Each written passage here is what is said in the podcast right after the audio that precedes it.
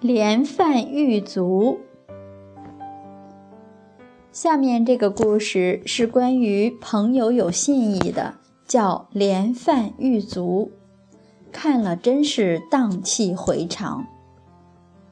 汉朝有一个叫连范的人，做了邓荣的公曹官，结果邓荣被检举失职。连范知道这个事儿的结局是什么，觉得要保护主人，他就和邓荣说：“我有病，需要离开你。”连范托有病走了。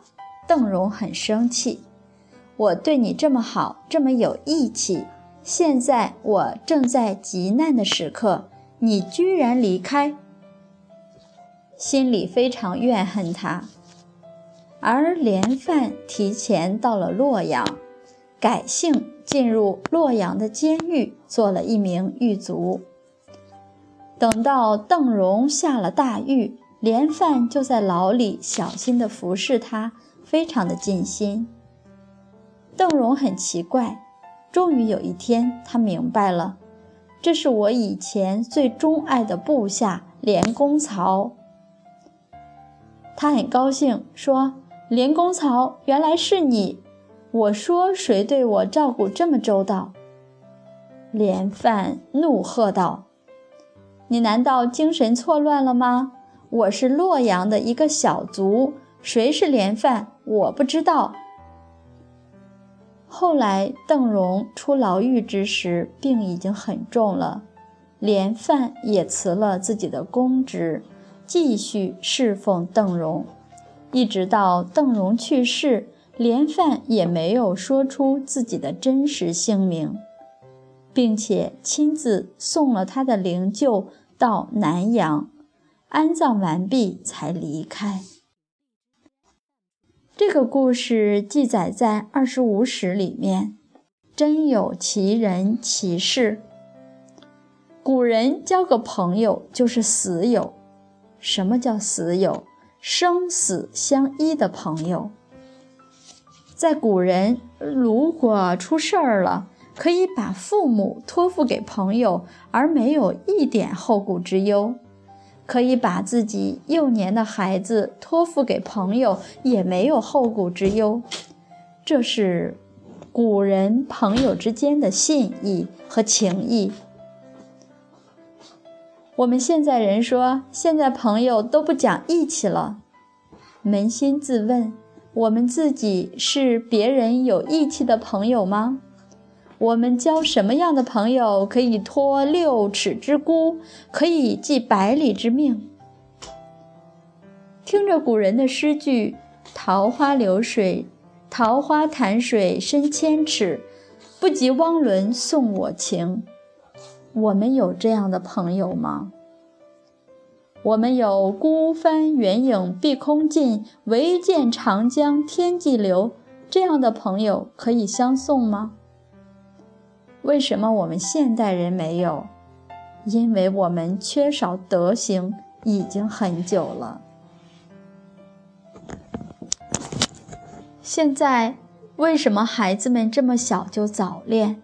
这么小就被情欲牵引，究其原因，是我们整个社会教孩子们得意教得太晚了，教得太少了。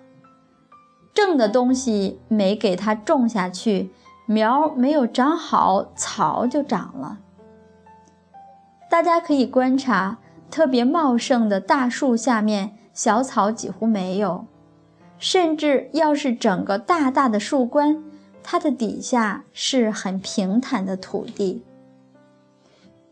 以前不学传统文化时很浮躁，对万事万物演绎给我们的教化没什么感觉。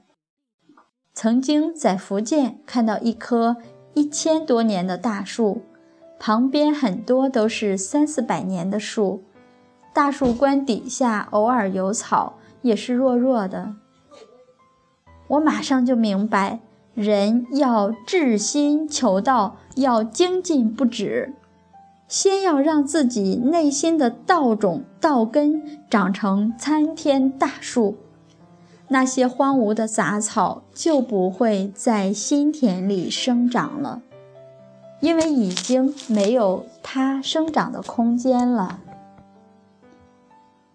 人伦之间的道义、情义、恩义要怎么样演出来呢？